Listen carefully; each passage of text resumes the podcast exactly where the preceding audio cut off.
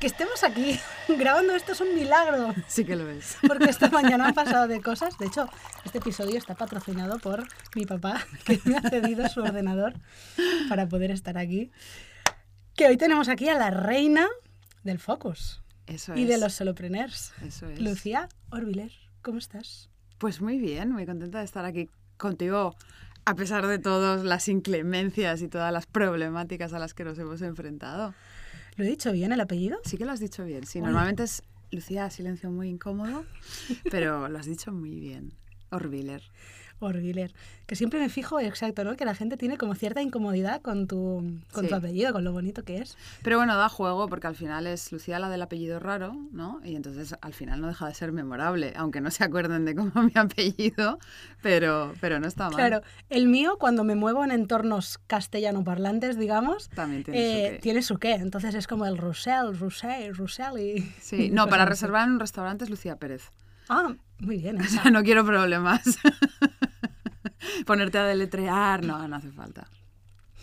¿Qué, ¿Qué tal estás? Porque vienes de una semana intensa, ¿no? Lo siguiente, Sí. ¿qué tal ha ido? ¿Este año lo vamos a petar o no? Este año lo vamos a petar. eh, esa semana intensa de petarlo, a la que se han apuntado 40 emprendedores eh, precisamente para eso, para petarlo, para trazar un plan, porque lo que nos suele pasar es de que nos despistamos mucho, que no sabemos dónde poner el foco, dónde poner la energía, dónde invertir los esfuerzos, para obtener resultados eh, tangibles de avance en nuestro negocio. Y la verdad que se habían comprometido mogollón, yo también, evidentemente, ha sido súper estimulante.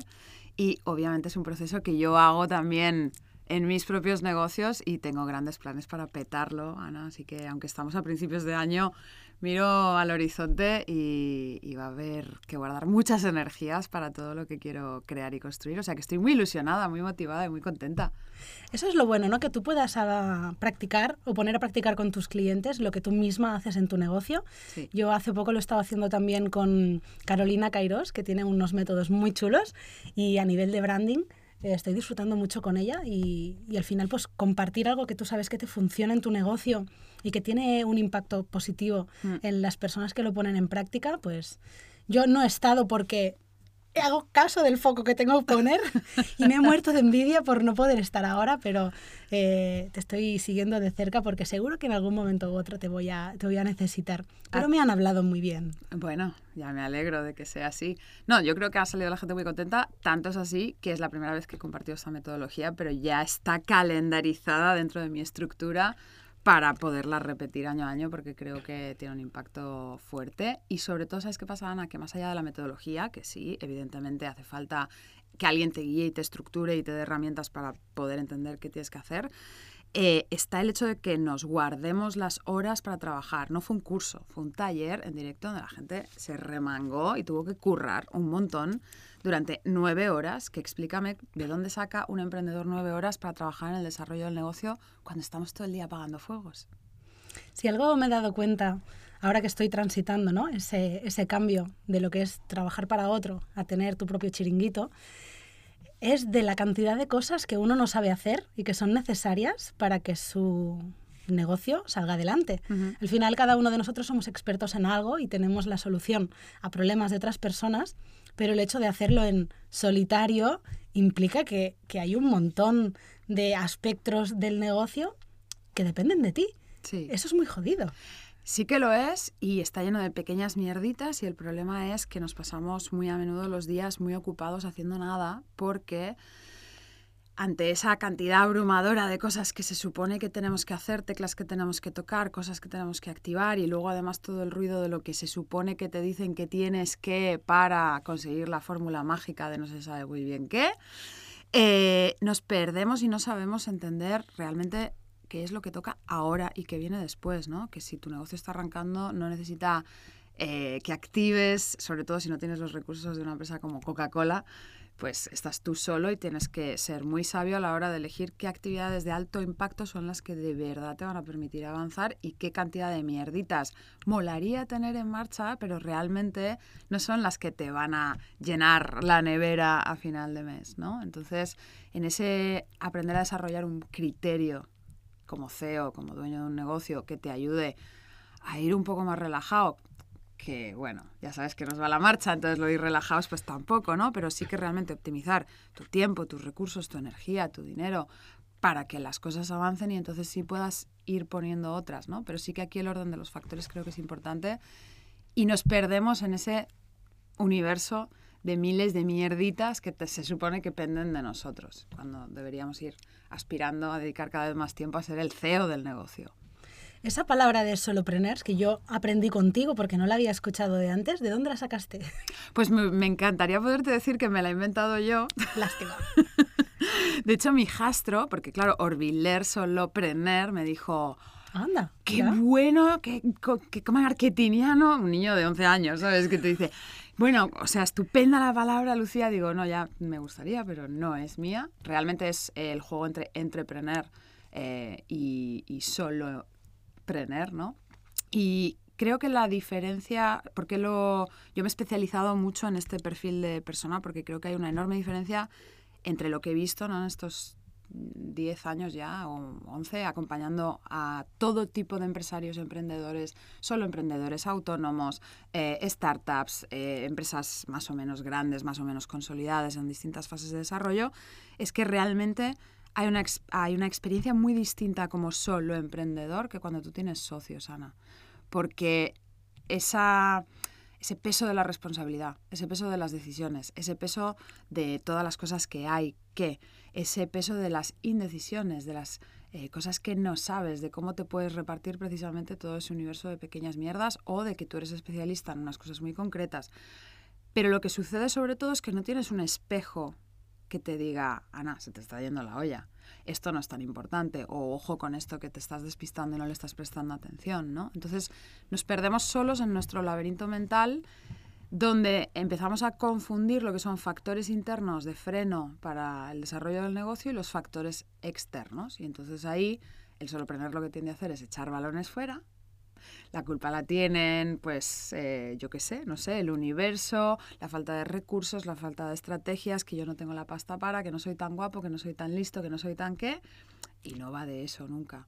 Va en realidad de pues esos miedos, esas inseguridades, esas propias vergüenzas, todas esas mierdas que vivimos en silencio, que no tenemos con quién compartirlas y que hacen que, sin darnos cuenta, autosaboteemos el devenir del propio negocio. ¿no? Entonces, eh, más allá de la descripción de que es un solopreneur, que es una persona que está sola todos los días levantando la persiana de lo que sea que esté construyendo o haya construido, yo creo que esta es la definición eh, para mí que, cobra más sentido y por lo que me dedico a ayudar a estas personas, porque creo que tiene un mérito que te cagas, como para encima andar perdido en tu laberinto mental, ¿no? que, que no es tan brumoso ni nebuloso como nos lo montamos. Claro, yo creo que aquí se juntan dos cosas. Una es esta soledad que se puede llegar a sentir por el desconocimiento, ¿no? Mm. Primero porque hacerlo solo cuesta, siempre. Tiene ventajas porque no te tienes que pelear con nadie para tomar tus decisiones, pero a veces necesitas a, a quien consultar. Y el otro tema que se le junta, que es bastante jodido, yo creo que es el hecho de que tu entorno, ese que siempre te había, entre comillas, ¿eh? Que, siempre te había servido pues para consultar. A lo mejor has pasado ya una maternidad hace unos años, o yo qué sé, o has tenido una enfermedad, ¿no? Es núcleo, familia, amigos y tal. Cuando entra el, el emprender o el cambiar ciertas cosas que te cambian la estructura mental, tu manera de pensar, tu manera de ver la vida, eso crea... Una distancia enorme. Inevitablemente que las relaciones ya no son como era antes. Sí. Y de hecho, para la gente que arranca, eh, es muy tentador, obviamente, pedir consejo, opinión y demás a quien tienes a mano, que es a quien has acudido toda la vida, pero es un error catastrófico porque la gente que nos quiere, uno, nos miente, porque no nos quiere hacer daño. Entonces, donde ve que la estamos cagando, no necesariamente nos lo dice, o al revés, es extremadamente cautelosa y como lo que quieren es que estemos seguros y el emprendimiento es inseguro por definición desde el punto de vista social, ¿no? Pues también nos alimentan esos miedos que cada uno tenemos porque al final, oye, que hay que tener agarraderas para lanzarse a, querer emprender. Entonces, en esas primeras fases es verdad que uno se siente muy solo y muy disociado del mundo que conocía hasta el momento, ¿no? Y entonces empiezas a plantearte todo el rato que si eres una oveja negra, que si te estás equivocando, que quién eres tú para, ¿no? Y toda esa fase es dura. Luego también, mm, a mí me está pasando, ¿no? Que en situaciones donde antes entrabas en las conversaciones y tal. Ahora es como que dicen algo que me desconecta totalmente y me dicen, tú ya no piensas esto, Mm, tú estás, que no es ni mejor ni peor, pero tú estás en otra onda. Y hay veces incluso que la parte social, eh, no sé hasta qué punto te vale la pena, ¿no? El mantener ciertas... Dices, nada ha cambiado, está todo bien, ¿no? Pero es como difícil. Aquella amiga que tenías, mm, que, que erais tan... Ahora de golpe es como, ostras, incluso a veces te pasa pues con la pareja también, que ¿no? no sientes que te entiende, ¿no? O que no sientes que te pueda acompañar en esta aventura, o que te cuesta mucho entrar al, al trapo de las conversaciones que antes sí que te estimulaban, pero que ahora estás ahí pensando, bueno, es que no sé, no, ya no me interesa, ¿no? ¿no? Estoy pensando en otra cosa o estás dentro de tu cabeza. Entonces sí que es verdad que hay, eh, hay que disociar dos cosas, Ana, que es si tú pones a las personas en el lugar que le corresponde dentro de las distintas esferas de tu vida, pues si es la esfera de lo afectivo, eh, pues estarás dispuesta a, a, compartir con estas personas una serie de cosas y buscarte grupos de gente que te entiende y que lo entiende, con quien puedas compartir todo esto, porque si no también es un coñazo estar al lado de alguien que está emprendiendo y que de lo único que habla es de esto, ¿no? Poniéndonos en, en los zapatos de estas otras personas. Entonces sí que creo que es importante el distinguir en qué esfera de tu vida están distintas personas para acudir a ellas para distintas cosas y el también aceptar algo que es doloroso, que es que cualquier proceso de cambio implica cambios no solo a nivel interno, sino también a nivel externo y que las personas que te han acompañado durante unas etapas de tu vida no necesariamente te van a seguir acompañando para siempre, ¿no? Y que hay que ir dejando gente atrás. Fíjate que hace unos cuantos episodios fui a hacer una constelación de caballos y grabé el episodio allí, en, entre caballos. de hecho, el caballo se fue a comer el teléfono. Y, y, fue una experiencia que para mí era como, bueno, pues me lo han propuesto, vamos a ver qué tal y vamos a ver que la vida nos sorprenda, ¿no? Y cuando yo lo contaba con, con las amigas de las mamis del cole, ¿no? Eh, les de, siempre me dejo estas conversaciones por si no salen en la cena no pasa nada. Es como, vamos a hablar de otras cosas. Ya está la Ana con sus rollos, ¿no? Y el otro día pues salió. Y claro, yo hice el comentario de decir, bueno, ya sabéis que yo para estas cosas soy súper escéptica y me miran todas con una cara de decir, escépticas nosotras, que tú lo haces y nosotras pensamos que no sirve para nada. Sí. Pero es como, como la neuroplasticidad, ¿no? Que dicen que hasta los 90 y 100 años mm. tú tienes la capacidad de seguir aprendiendo y seguir moldeando ese cerebrito Totalmente. que incluso a veces a los veintitantos crees que ya no es capaz de, de, seguir aprendiendo nada nuevo. Y uno sí. de los placeres que yo estoy teniendo en esta última década que, vi, que he vivido es la de aprender por placer aquellas cosas que te pueden ayudar a seguir creciendo. Totalmente. Bueno, es que al final el progreso y el avance yo creo que es eh, la antítesis de la depresión o del apoltronamiento o de las vidas grises o tristes, ¿no? Y precisamente yo defiendo que si tienes un negocio propio, como mínimo, te tiene que permitir disfrutar de una vida y de un negocio que te pongan, porque si no, no tiene mucho sentido, ¿no? O sea, que abogo precisamente por este estar abierto a ir picoteando y disfrutando y entender qué es lo que sí qué es lo que no, y que vayas incorporando nuevas herramientas, pero es que te empuja y te obliga a progresar constantemente el hecho de tener un negocio. Entonces es aprender, disfrutar y también seleccionar, ¿no? Aunque es verdad, eh, me pasa un poco como a ti, yo soy muy escéptica con algunas cosas, eh, pero no por eso no las pruebo, porque estoy abierta a que me convenzan de lo contrario también, ¿no? Es una buena filosofía. Sí. Yo creo que sí. Mm, te iba a contar una anécdota. Sí. Cuando trabajé en la radio, hacía periodismo deportivo y me dijeron, tienes que comprarte una agenda para uh -huh. guardar teléfonos, ni el móvil ni nada, la agenda. Y esta agenda la guardas como paño, oro en paño. ¿Oro en paño? Sí. Como oro en paño. Porque va a ser tu mejor aliada. Y esa agenda Todavía la tengo en casa. Y claro, tengo teléfonos de grandes personalidades del mundo deportivo a los que yo ni de coña tendría acceso, ¿no? Hoy el podcast, que tú también tienes un podcast con chorrocientos episodios súper interesantes que me los estoy escuchando uno a uno porque me parecen súper de un valor muy, muy alto, digo, el podcast también te permite, ¿no? Llegar a otras personas que de normal no podrías. En las dos direcciones, ¿no? Hacia la audiencia, pero también hacia personalidades que te apetece charlar con ellas. Claro que si no, o sea, si yo le escribo a. Si yo te hubiera escrito a ti hace mm, medio año, me hubieras dicho, ¿y tú quién eres y para qué quieres comer conmigo, no?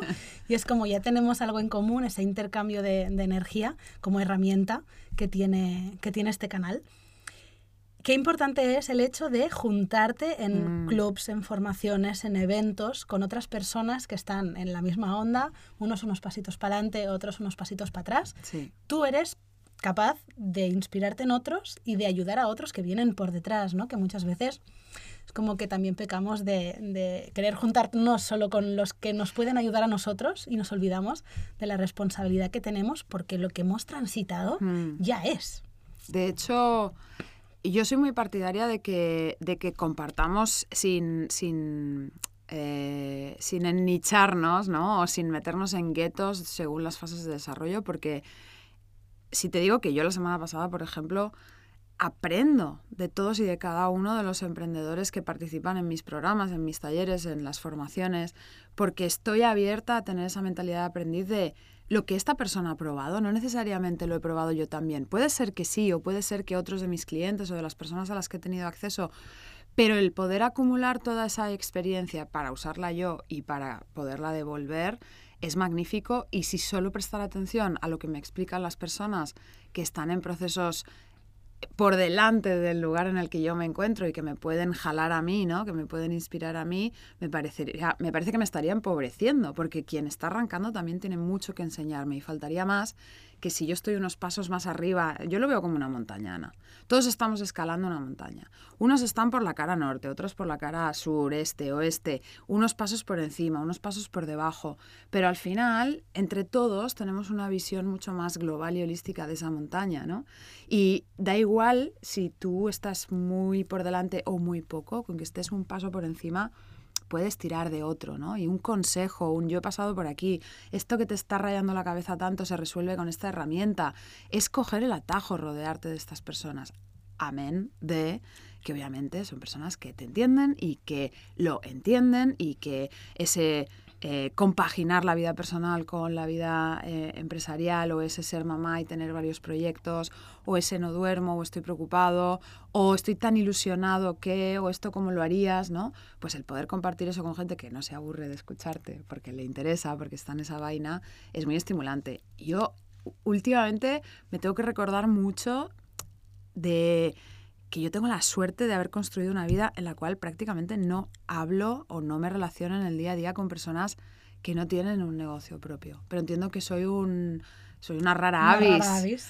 ¿no? Porque la mayoría de los emprendedores es verdad que a su alrededor o se le ocurran un montón para construir esta red de networking, tener esta agenda, formar parte de clubs, de, de programas o lo que sea, pues es verdad que no se sienten así y yo ya no casi no me acuerdo de lo que es sentarme a hablar con una persona que me siento una marciana, porque no es emprendedor, ¿no? Pero eso es verdad que es, es, la realidad y es fundamental construirlo. Pero claro, después de 12 años predicando que te tienes que rodear de emprendedores, en mi día a día yo estoy rodeada de emprendedores.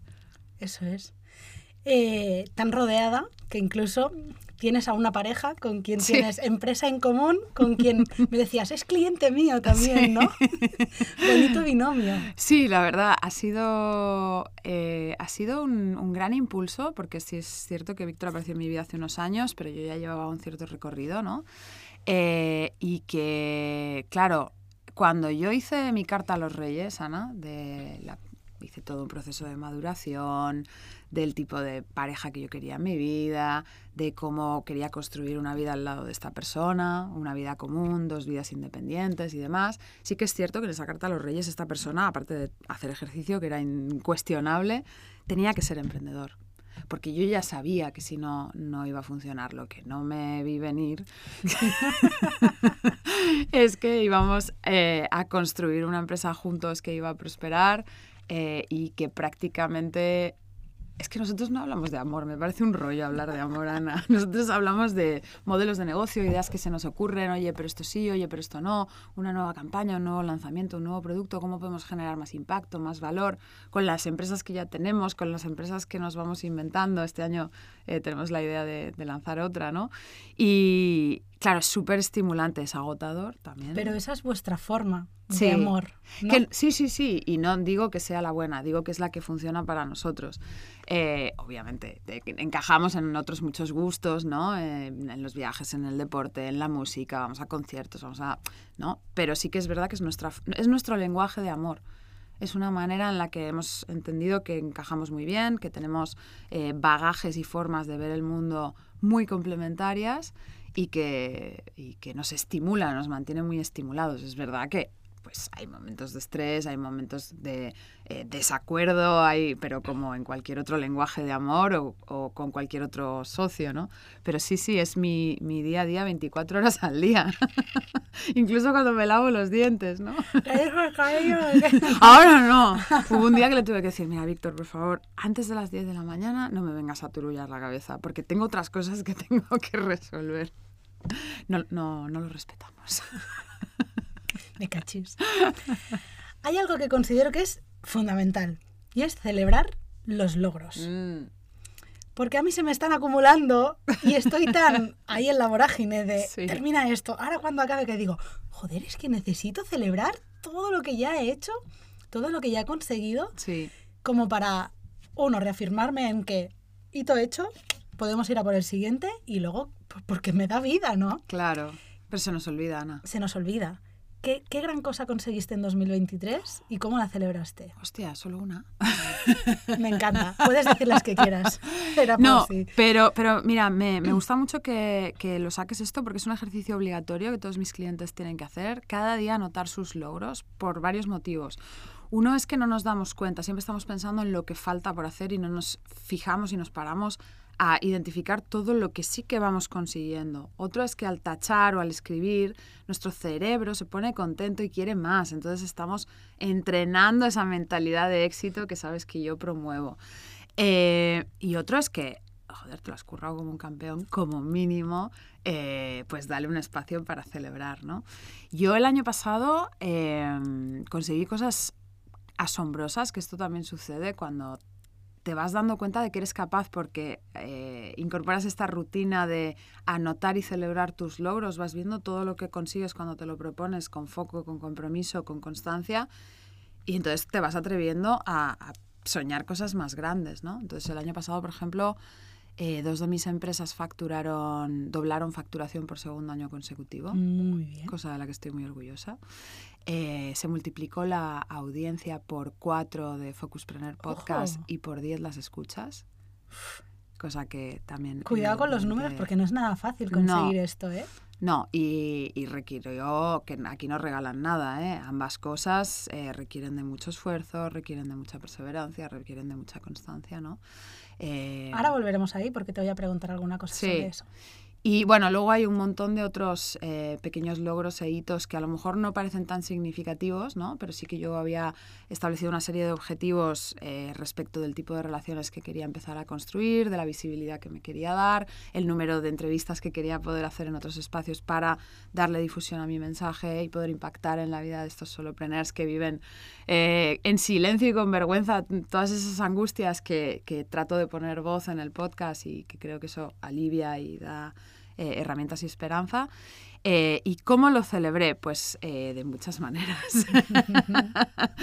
Yo me hago auto, autorregalos cuando consigo ciertos hitos.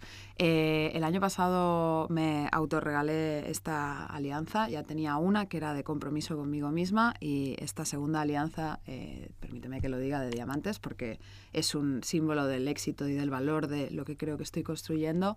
Eh, pues fue un autorregalo por conseguir esas eh, cifras de facturación de las que me siento orgullosa y que quiero tenerlas presentes cada día. Como puedes observar, soy una persona fetichista, necesito estos tótems o me sirven. Son anclas, ¿no? Que te sirven y te recuerdan mm, que tienes eso por Sí. lograr.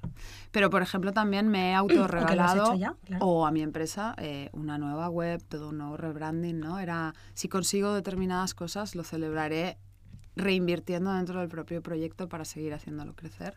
Y ahora estoy, como te comentaba antes, imbuida en ese proceso de rebranding que me tiene loca de, de ilusión, porque sé eh, que, voy a, que voy a conseguir generar los impactos que, que quiero este año y, y será muy guay. El momento del rebranding es interesante porque remueve tantos cimientos y te hace como Mm. hacer una revisión tan profunda, ¿no? Del, del por qué, el para qué, de qué, qué, qué es lo que quieres exactamente, de qué manera quieres Sí. Per- per- que te perciban, impactar en los demás, que es como... Es un proceso en el que vale la pena Mm. detenerse un rato, hacerlo dando lo mejor de, de cada uno, ¿no? Eso está, eso está bien. Sí, yo trabajo mucho eso, el crecimiento personal, el, el desbloquear, el tratar de eliminar siempre cualquier obstáculo, reto, techo de cristal o como cada uno lo quiera llamar, eh, porque creo que es infinito, no se acaba nunca. Y de hecho el año pasado, como premio a objetivos logrados del eh, 2022, en 2023 me regalé participar en el Date with Destiny de Tony Robbins. Mm. Y entonces también ha sido eh, muy interesante cómo revisitar en este momento de mi vida todo su procedimiento y toda su metodología para entender cuál es eh, el propósito de lo que hago y qué es lo que quiero construir y lo voy a hacer. Ahora que dices lo de reinvertir, me he acordado. Yo la, la web me la regalé por mi cumpleaños. ¿Ves? Llamé a Mónica Baidal y le dije, mira, llevo intentando esto del WordPress no sé cuánto tiempo, por Dios, házmelo tú, házmelo tú. Sí. Y en un- como ya había avanzado en la parte de imagen, estructura y demás, eh, nada, eh, la teníamos y, y dices, jo, pues al final, cuando eres capaz de generar, ¿no? Con, con lo que sea que tengas, volverlo a meter dentro Hmm. de la máquina para que esa máquina siga rodando con un, motor cada vez más potente y más afinado, Es esencial y no lo hacemos, ¿eh? Es muy, muy importante. Por eso yo también invito a tomarlo como un, un regalo, ¿no? No es... eh, es la manera que tienes de seguir creciendo. Si tienes un hijo, le tienes que dar de comer, si no, no crece, ¿no? Eh, si tienes una planta, si tienes, es un ser vivo, es un organismo que tienes que estar constantemente eh, alimentando y retroalimentando. Y si no, pues, eh, pues te quedarás pequeñito y no es justo. Porque todas esas personas a las que puedes ayudar con tu proyecto no van a saber que existes y no van a poder comprar tu solución. Volviendo a lo del podcast que explicabas, tú que eres una mente estratega y que sabes mucho de marketing, ¿qué cambios aplicaste en tu podcast para poder Mm. conseguir esos números? Muy interesante. Qué gran pregunta, Ana. Estamos en el sitio especial para poder hacer esto. Además me interesa mucho. Lo primero que hice fue apostar muy fuerte por mi visibilidad. Es decir, eh, ¿dónde están los escuchantes que no me conocen todavía? Pues están escuchando otros espacios, ¿no? Porque nos venden que si Instagram, que si no sé qué. No, tienes que ir al canal. No nos lo ponen fácil a los podcasters que nos puedan descubrir en las distintas plataformas, con lo cual eh, lo que hice fue hacer una apuesta muy importante por abrir mi agenda y dedicar el espacio que es mucho de tiempo. eh, de hecho, esta tarde tengo cita con un foniatra porque ha sido tan heavy los últimos meses. Yo vivo hablando, ¿no? O sea, mi- yo soy una voz al final para mis clientes, para el podcast, para las clases que doy en la uni o en eh, otras instituciones. Eh, y fue un, fue un esfuerzo muy grande el poder estar disponible para hacer todas esas eh, decenas de entrevistas que hice, en- sobre todo en la última mitad del año, y me ayudaron mucho a hacer crecer el, el podcast. Una de las cosas que tiende a hacer la gente es invitar a gente muy sexy a sus espacios. Normalmente eso, a menos que sea Alex Scott, no te trae audiencia. Lo tenemos comprobado, ¿verdad? Sí, a- en- en es que lo escuché y me hizo mucha gracia porque en mi caso también es la entrevista más escuchada hasta la fecha y he traído gente potente. eh, Pero, es- ¿sabes? No sé al menos qué feedback te llegaron o qué tipo de personas, ¿no? Pero creo que la audiencia que tiene Alex Scott es un perfil de personas que están muy concienciadas en que les gusta mucho escucharlo porque siempre tiene cosas nuevas que Sí. decir y aportar. Y lo bueno que me pasó en mi caso es que mucha gente llegó y me escribieron con la misma, con la misma frase, ¿no? De decir, Mm, este tipo de entrevista no lo había escuchado en apenas ningún lugar y me voy Ah. a quedar solamente por eso, ¿no? mm, Y eso al final también me indica un poquito el hecho de decir, ok, ¿qué busca la gente que viene a Claro. escuchar una de cada, ¿no? Claro. ¿Por qué están aquí? Es muy importante escuchar a tu audiencia. Otra de las cosas que hice también fue dar el espacio a que hubiera feedback, ¿no? Que la gente invitar a que me escriban, a que me digan de qué quieren que hable, cuáles son sus problemáticas, que aunque yo ya las conozco, pero las puedes dar por alto en un momento determinado porque no es tu foco en ese momento o lo que sea, ¿no? ¿Y eso a través de qué plataforma lo hacías? Eso ¿O en, canal? en los propios... En el mismo podcast. en el mismo podcast, pues oye, mándame un mensaje directo en Instagram, mándame un mail, mándame una paloma mensajera, pero hazme llegar tus eh, impresiones, ¿no? Y eso ha funcionado muy bien, la audiencia también ha respondido. Y otra de las cosas que hice fue eh, duplicar la frecuencia de, de- de publicación. Eh, y también ha funcionado muy bien. Antes hacía una semana alterna, eh, un solo episodio con una entrevista y ahora hay dos episodios a la semana, ¡Wow! una entrevista los martes, un solo episodio los viernes. Eh, a veces me concedo la licencia de, de hacer dos seguidos de algo porque por lo que sea me encaja o me ha dado el aire, porque también hay que ser flexible, aunque ya sabes que yo soy muy estructurada y trato de planificar y ser bastante comprometida con ese plan, pero todo ese esfuerzo pues ha merecido, ha merecido mucho el esfuerzo porque los resultados pues eh, han sido magníficos y este año le sigo metiendo gas. Todo lo que se me ocurra que pueda hacer para seguir haciendo crecer el podcast, que tú lo sabes, tengo el objetivo de estar en el 1, top 1% de podcast en de habla hispana. Eh, pues hasta que no lo consiga no voy a parar, o sea que todo lo que pruebe te lo iré chivando. Tengo muchas ganas de verte ahí de cerca Sí, y que podamos celebrar eso juntos. claro que muy sí. bien. Claro, ¿cómo lo celebraremos? Mm, con vino dulce, no sé si te gusta. Sí, yo... Sushi.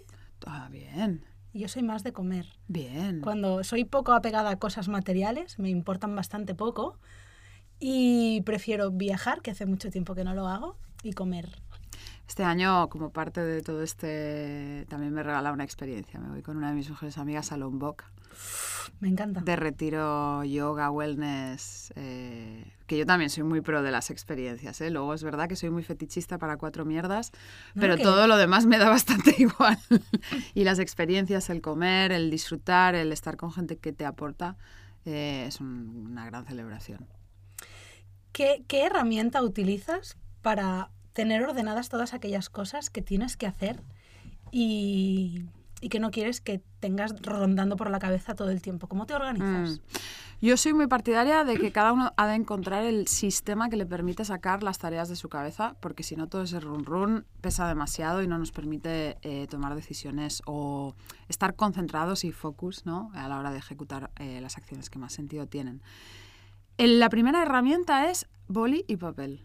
O sea, por absurdo que parezca, y soy una friki de la tecnología, pero aclara tu cabeza. O sea, lo primero es vomita en el papel eh, pues todo eso que se supone que quieres conseguir y desglósalo al máximo posible. Después hay miles de herramientas de gestión de, de tareas o de proyectos. Yo en particular soy embajadora de Todoist, que es la que yo utilizo y me encanta. Eh, soy embajadora oficial, quiero decir, la marca me ha... eh, pero Google Keep, Asana, eh, lo que el Notion, lo importante es que te permite hacer varias cosas, Ana. Una es desglosar en microtareas, ¿no? O en subtareas, es decir, es muy importante que seamos capaces de desmigajar y desmigajar cada proyecto y cada tarea en cosas más pequeñas, más asequibles. La tarea no es, tengo que hacer la web, no, es, tengo que escribir los copies, tengo que decidir qué apartados tendrá la web, tengo que hacerme las fotos para la web, las- Efectivamente. la- tengo que seleccionar las fotos para subirlas a la web, ¿no? editarlas, cargarlas, cada micro tarea apuntarla. ¿Por qué? Porque volvemos a esta idea del check, que el cerebro se pone contento, da mucha paz espiritual cuando tú tienes las cosas ordenadas y el lunes por la mañana sabes lo que tienes que hacer ese día y qué viene antes y qué viene después, ¿no? Entonces creo que a la hora de elegir el sistema de tareas que te permita sacarlas de tu cabeza y saber que lo tienes todo menos, más o menos controlado es uno, concédete el espacio para planificar. Cada una hora que dedicamos a la planificación estratégica nos ahorra 10 de ejecución. Entonces, es una muy buena inversión parar un momento antes de ponerse a hacer, hacer, hacer, hacer, que es lo que tendemos a hacer los emprendedores.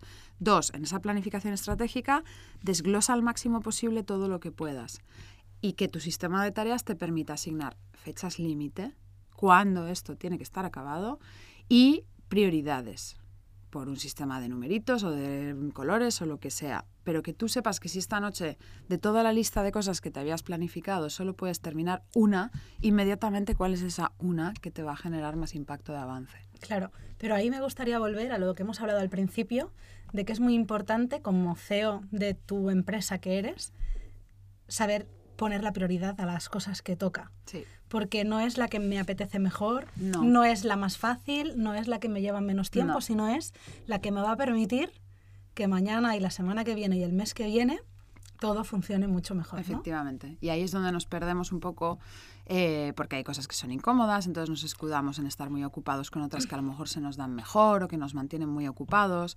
Es muy importante asumir el 100% de la responsabilidad de tu vida y de tu negocio y adquirir el criterio como para poder entender qué es la prioridad. Y no es física cuántica, es entender unos fundamentos de unas pocas cosas, ¿no? ¿Cuál de las cosas que tú enseñas a los demás a hacer te cuesta más hacer a ti misma? bueno, el foco. eh, uno, uno enseña lo que más necesita aprender, creo. Y yo soy una persona muy creativa, muy activa. eh, me apunto a un bombardeo, tiendo a decir que sí a todo, pero luego eso hay que realmente eh, permitir que pueda convivir, ¿no? Entonces, he entendido que hay que ser capaz de proteger ese foco para que las cosas sucedan. Y, y es a la hora de elegir qué es lo que vas a hacer, a la hora de ejecutar eso que vas a hacer, a la hora de estar eh, al 100% presente. Yo ahora estoy aquí contigo y antes de arrancar esta conversación estábamos compartiendo los mil fuegos que las dos tenemos, pero yo ya no estoy pensando en que si, mm, ¿no? Que si tengo que llenar la nevera de mi casa o que si la conga se ha quedado atascada con un cable. O que mi ordenador está en mi casa, vete a saber. Exacto. o que si esta tarde cuando llegue tengo que hacer dos mil millones de cosas o revisar esos mails. No, es ese foco, foco cada momento en lo que estás haciendo. eh, y diría que esa es la, la parte más importante de... Y sobre todo, cortarle ramas al árbol, Ana. Creo que es la parte más importante de lo que predico y hago y que le sienta bien a la gente, que es, puedes prescindir de todo esto, quédate con el tronco, ¿no? Y así vas a conseguir avanzar tú, avanzar tu negocio, disfrutar más de las cosas, va a caber más. ¿Qué hay en tu tronco? Ajá, hostia, pero ¿en cuál? Porque claro, tengo distintos Ah, arbolitos ahí. en el jardín. Por eso te hago esta pregunta, amiga. Tengo distintos arbolitos, pero te diría, eh, te diría que hay tres esferas fundamentales o tres árboles, por seguir la analogía, eh, en mi cosmovisión del mundo para que yo pueda estar bien. Una es eh, cuidarme yo, y esa es la prioridad, porque si yo no estoy bien, no está bien todo lo demás, y en ese cuidarme yo, pues está eh, desde hacer ejercicio, practicar deporte, practicar yoga, eh, mis visualizaciones, el tener espacio para poderme ir a hacer la manicura, o para poder ir a hacerme un masaje, o para poder viajar con mi pareja o con amigos, pero que es un ejercicio de, de, cuidado personal, diría, ¿no? Eh, el alimentarme, el tratar de cuidar mi descanso y todas estas eh, cosas. Por otro lado estaría el tronco de las relaciones, ¿no? Que al final, ¿para qué? Haces todo lo que haces, ¿no? Eh, y en ese tronco, pues evidentemente Víctor ocupa un- una esfera muy importante, ¿no? Pero también eh, pues están mis padres, están mis hermanos, están mis amigos, está el hijo de Víctor, faltaría más, eh, toda la esfera de personas de nuestro eh, círculo de, de intimidad, diría, que sí, evidentemente, eh, pues ocupan un espacio que no es quizá tan amplio como puede ser el de las empresas. Que ahí yo no soy capaz de disociar quién soy yo de los proyectos que tengo en marcha, porque creo que es la expresión casi artística, te diría, ¿no? O hacia afuera de, de quién soy. Entonces, en ese eh, tercer árbol, pues está todos los proyectos a los que les dedico tiempo, que es el podcast, pero que son mis distintas empresas, y no disocio mucho, sí que en el tiempo obviamente lo planifico y tienen su espacio, pero, pero sería una parte esencial de, de lo que soy, las, las empresas y los proyectos que tienen que ver con generar impacto hacia afuera. Me encanta que hayas empezado así porque tengo que aplicármelo a mí misma, ¿ves? El autocuidado ahora mismo es uno de mis de mis debe ser uno de mis focos principales, porque creo Sí. que mm, tengo que cuidar mi energía y tengo que cuidar de mí, porque estoy cuidando mucho de otros y no me puedo olvidar de eso. Bueno, es, algo, es un mal eh, común entre los emprendedores, Ana, porque al final quienes montamos algo, detrás tiene que, eh, o por lo menos las personas con las que yo trabajo, ¿vale? Eh, detrás tiene que haber una vocación de ayuda hacia el otro. Entonces somos personas al servicio. Cuando además somos mujeres, estamos configuradas para estar al servicio. Cuando además eres madre, pues estás configurada para estar al servicio. Pero al final todo eso no funciona si tú no te estás cuidando. De hecho, yo mi primer negocio lo cerré al cabo de dos años y funcionaba porque yo me quemé. Porque había construido un negocio en base a todo lo que se suponía que yo sabía que, que sabía hacer y que hacía muy bien y que el mercado demandaba y que yo podía hacerlo y que cuajaba, pero yo me perdí, Ana. Fueron dos años en los cuales Lucía no existía, no quedaba con sus colegas, el deporte eh, se convirtió en una obsesión en lugar de un espacio de autocuidado, no cabía nada, no dormía, todo lo que tenía se lo daba a ese negocio y era profundamente desgraciada. Y ahí fue cuando entendí, ah, vale, es que me tengo que cuidar yo, ah, vale, que tengo que construir un negocio que a mí me ponga, que a mí me haga feliz, que a mí me permita disfrutar de la vida que yo quiero para mí. Y todo parte cuando tú haces este ejercicio de introspección y dices, voy a levantar la mirada. ¿Qué vida quiero construir? Porque ya que me lo monto por mi cuenta, que sea una vida que me ponga, no que sea una vida de mierda. Porque para estar sufriendo todos los días, es verdad que hay que, que, es duro, ¿eh? que, no, que no es todo un camino de rosas, ¿no? Y que hay etapas en las que, pues como si tú te apuntas a un Ironman, sabes que hay momentos en los que lo vas a pasar fatal. Pero para ti el retorno es eh, poder acabar o lo que sea, ¿no? Pues hay que estar preparado, pero te tiene que poner mucho porque es que si no es insoportable. Lucía, eh, no sé dónde lo escuché, que hablabas de las tres personalidades del solopreneur. Mm. Son como tres disociaciones ¿no? de esa misma persona y entiendo que cuando una de ellas no está bien enfocada, pues pasa lo que acabas de explicar. Que uno se quema y aquello que tenía y funcionaba, pues de golpe son Emprendedor, técnico y directivo.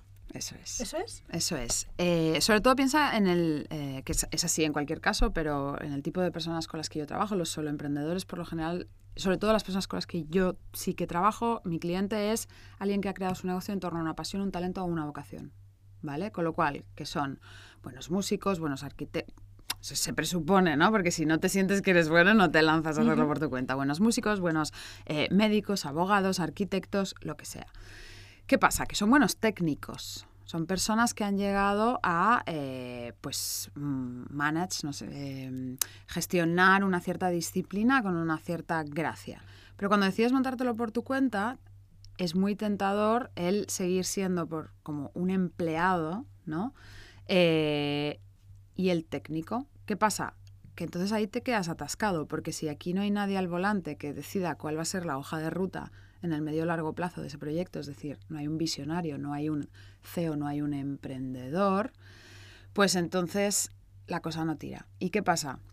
Que cuando arrancamos, como son tantas las otras disciplinas que tenemos que empezar a tener en cuenta y de las cuales tenemos que empezar a empaparnos y comprender los fundamentos de nuevo, porque no se trata de que te conviertas en el máster del universo de el marketing o de las finanzas o no, que, entiendas unos fundamentos para que después puedas delegar o si te mola y lo haces bien, pues también eh, asimilarlo y hacerlo tú.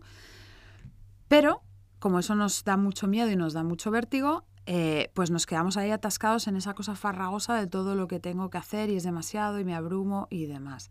Cuando en realidad el día que decidimos tener un negocio propio, lo que estamos decidiendo es ser ese visionario y que eh, es la persona que se encarga de, de entender a qué punto quieres llegar y de garantizar que todas las herramientas que hagan falta para que eso se pueda dar estén ahí, ¿no? Pero de nuevo, tenemos como esa eh, dificultad de soltar la mentalidad de empleado, Ana, y abrazar la mentalidad de CEO. Eh, y creo que es esencial porque veo mucha gente que se queda atascada, por ejemplo, en el, en el sueldo máximo que tuvo trabajando para otro y no rompe esa barrera y es porque sigue teniendo la mentalidad de empleado. Hay otra cosa que es muy significativa, que es eh, ese asumir el 100% de la responsabilidad. Quiere decir que cuando tú eres emprendedor, ni mamá ni papá van a venir a decirte que te laves los dientes, o que te vayas a dormir, o que te pongas el pijama, o que te metas en la ducha, pero tu jefe tampoco. Ahora eres tú quien establece esos objetivos, ahora eres tú quien tiene que cuidar de que si necesitas X tantos clientes, pongas en marcha lo que haga falta para, ¿no? Y, y es un viaje muy bonito, pero es verdad que hay que darse el permiso y como mínimo hay que saber que no hay que quedarse atascado ahí, porque lo que pasa mucho es que como todo lo demás es nuevo, empiezan a dudar de sus propias capacidades como técnico. El famoso síndrome del impostor. Entonces, ¿ahora quién soy yo para hacer una casa? Coño, pero ¿cuántas casas has hecho antes de lanzarte a emprender? Un montón, lo vas a hacer bien, pero no empiezas a dudar de ti porque seas un emprendedor novato, un marketer novato eh, o un vendedor novato. ¿no? Si alguien precisamente siente que está en esta situación, ¿dónde te puede encontrar y cómo les puedes ayudar? ¿Tienes? Bueno, es que con la experiencia que tienes, porque querida, no hemos mencionado tu currículum en ningún momento, porque esto es así, a mí no me gustan las presentaciones formales. Ah, es un rollo. Pero eh, tienes experiencia para dar y vender. Sí.